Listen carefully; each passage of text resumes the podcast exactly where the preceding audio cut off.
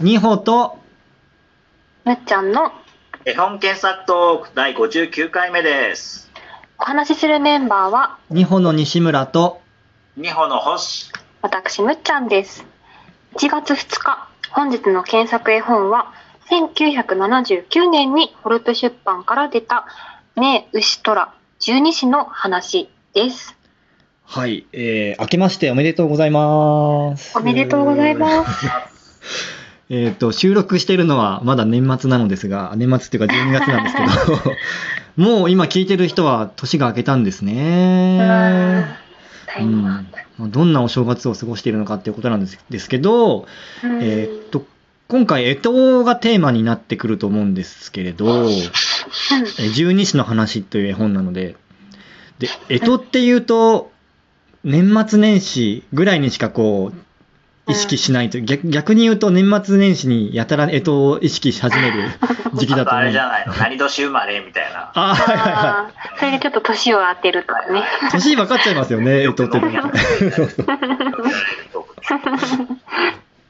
そう、干支に、やっぱりその年齢とかその占いでもあったりしますし、なんかいいろんな意味付けがされて、で、日本にも昔話で干支がこうして生まれたみたいな物語ってあったりすると思うんですけど、で、このねえ牛とラ十二支の話っていうのが、えー作者がドロシー・バン・ワーコムが文で、絵をエロル・ルカインさんが描いているんですけど、うんでこの話は、ちょっとなんか、いつも聞いてる十二支の話とは、ちょっと違っておまた面白いといううん。話で、なんかよく日本昔話でとかで、えー十二支の、はい。はい、十二支の話っていうと、大体こう十二支がレースをするみたいなイメージありません？はいはい、それうんでネズミさんがそう。先で来て、うん。そうそうそうそう。あ。なんですけど、このねえ牛とら十二支の話では、えー、ネズミと牛だけが、うん。あの、僕がリーダーになるみたいな立候補するんですよね。えーそう、選挙制なんですよね。で、その投票として、その他の犬とか、えーうん。鳥とか、あのイノシシとかに、えーアンケートを聞聞きながら、そう、あのー僕はこういう理由だで、あの、ネズミに入れるよとか、僕はこういう理由で牛に入れるんだよとか、その動物動物のキャラクターをこう生かしたセリフをどんどん言っていって、もうそもうそこだけでも面白いんですけど、うん。で、結果的にどうなると思います？選挙の結果、選挙というか。選、挙の結果、そう。でもまあ、ネズミさんがうん当選するんじゃない？うん。まあ最終的にはネズミさんが当選するんですけれど、うんうん。その選挙の時点では一旦同票になっちゃうんですよ。えー、すごい。で、同票になった時にどうするかっていうところで、うん。最後のネズミのこう知恵みたいなものを生かして、うん。こうネズミが勝ち取るというお話。でこれがそう。になるところですね。そうそう。お話が結構、え、そうなんだっていう意外な話なので、うん。あのえー気になる方はぜひあの読んでいただけると面白いなと思っていますというところで。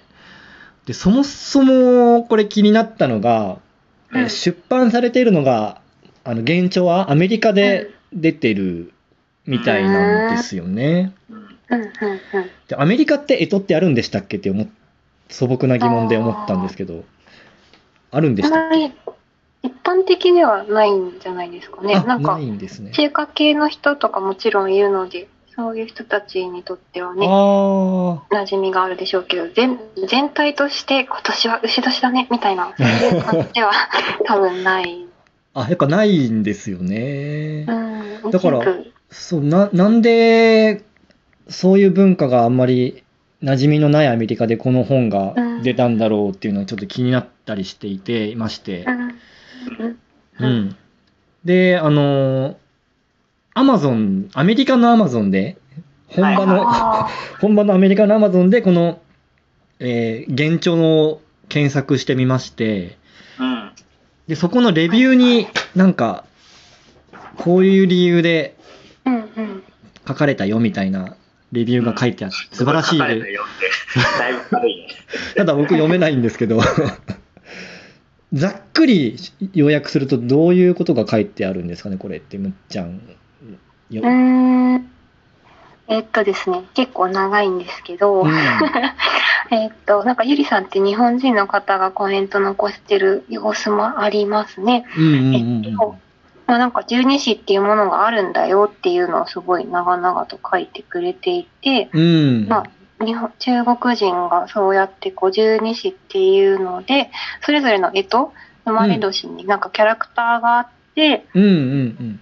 うんっていうなんかそのキャラクターとかを意味付けをして、うん、信じている信仰している信仰？まあ信仰ビリーブって書いてます節がありますと。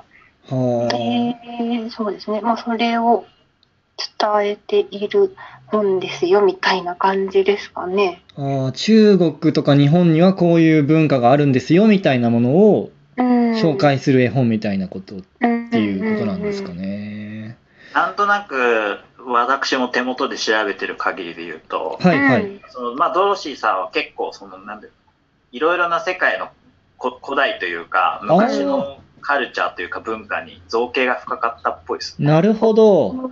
作者のあじゃあ別にこう中国だけに限らず、限らずね。なるほどなるほど。例えば、その、イギリスの古代の文書を読んでみたりとか。へえ。しかもドロシーさん今96歳でごあ存命ですよ。すごい、まだご存命なんですね。すごいね。1924年に生まれて、うん あテキサス州ヒューストンで暮らしてる。え。へえ。わあ、現在もわからないですこんな方。あ、でもその話、さっきの星さんの話を聞くと結構、あ、なるほどなって思ったのは、そういう昔の、まあ、歴史みたいな文脈で絵本をこう紹介、紹介というか作っていくという。そうだね。うんって。いうところと、その歴史と、まあもしかしたらご自身のご創作というか、創うんうんうん作かもしれないですけど、うんうんうんだから、ちゃんとその、なんていうんですかね、博識にのっとってるっていうか、なるほどな感じなくもないですけど。確かになあと、そのね、ドロシーさんとエロール・ルカインさんが、うんどのように出会ったのかっていうのも気になりますね。うん。結構ベストマッチというか、うん。あの、ルカインさんも、あの、普段はなんか、よく知られているのは西洋風のお姫様みたいな感じの絵描かれてたりするんですけど、今回、そう、今回のは、もう本当昔の中国の山水画みたいな、山水画ともはちょっと言い過ぎですけど、さすがエロール・ルカインさんですよね。うーん、いろんなスタイルを。広すぎずで。そうそうそうそう。なんかやっぱそういう引き出しを、なんだろう、活かせる場所だったんだなっていうのは。うんうん。うん。でも、なんだろう、エロール・ルカインさんを調べると、アーサー王のね、剣っていうか、うん。やってたり、やっぱりそういう、こう、古代の、あその、物語とかを、うん。現代に伝えるみたいなものをやってらっしゃるから、あー。もしかしたらまあ出版社の編集者さんが引き合わせたのかもしれないし、なるほど。何かしらこう、お互いに文通とかしてたのかもしれないし、ちょっとよくわかんないけどね。いや、でもそこをなんか想像すると楽しいですね。ね、うん。うん。うん。かっていうのもちょっと気になりますし。確かになあとはエロール・ルカインさん。がシンガポール生まれっていうね、ところと、あーはいはいはいそはの、まあ中国といううか、ん。文化に、うん。まあ比較的造形が深かったのかもしれないですね。そうですい。そうですね。へーちなみに前回、前回というか結構前にエロール・ルカインさんの回もやったので、うんあの気になる方は飛んでいただけると 嬉あしいそうですね。うんうんへ えでやっぱりなんかあのー僕たち日本人だとやっぱ牛年はこういうさっきも言いましたけど血液型占いみたいな感覚ではいはい。あ牛年だからねとか言ったり あのネズミ年だからねみたいななんかあと相性占いで恋愛の話とかこうはい一盛り上がりしたりとかそういううん。やっぱりなんか必要な話が多いよね。なんかやっぱその動物のキャラクターからなんかうん。生まれ年だから自分はそういうキャラクターとに属してるみたいなうん。なんかそういう考え方って割と自然と僕たちはしているなと思ったんですけうどんなんか あれですかねアメリカとかは星座占いとかもないないんですかね？い星座や、あるん占いじゃん、先あ生。あ先生術はあるうんうんあじゃあそういう感覚は全くなきにしもあらずなんですねアメリカとか海外。そもそもね、星だ、だってなんていうんですかね、星に対して星座を当てはめるっていうこと自体がギリシャとかあうんカルチャーだそっから。うんうんうん。なるほどで、そしてその星座が自分に降りかかってるから、うんうんなんだろう、西村さんがおっしゃるその動物に対してその、なんていうかな、うん人をこう当てはめるみたいなのは、うんうん別に日本に限らない。うん。ああ、日本っていうか、そういうことそれぞれのとか。ころで。なるほど。あ、それを多分わかんないけど、干支とかも多分そういう天体とかさ、わかんないけど、うんうんうんそういう場所とかそういうことに影響を受けてそうだから、確かに確かに。に。ルーツというかね、古代の人たちは、うん。あの、空を見上げてそう思ったのかもしれないですね。なるほどな。そっか、そういうことか。わかんないけどね。うん。で、あの、ということでという話なんですけど、うんうん今年牛年じゃないですか。はい。うんで、今年はどうなんだっていう、その、調べてみたいなと思いまして、うん。で、ちょろっと調べたら、その、牛年は牛年でも、うんえー、辛いっていう字に、あの、漢字の語みたいな難しい牛？え、なになにえ、漢辛い。辛いっていう漢字に、やばいじゃん。いや、そうです。で来年っていうか今年か。牛の国参りの牛牛で、カノト牛っていうのが今年。と牛。はいへえー、でそうなんですか。それを、どんな意味を、まあ、辛いっていう漢字だから辛いのかなわかんないですけど、ーちょっとカノト牛意味みたいな感じで検索今してもらってるんですけど、はいうん。ちょっと下の方にありますかね、その意意味みたいな。うーん、なんか長くつらつらといろんなこと書いてありますね。うん。あと30秒です。うん。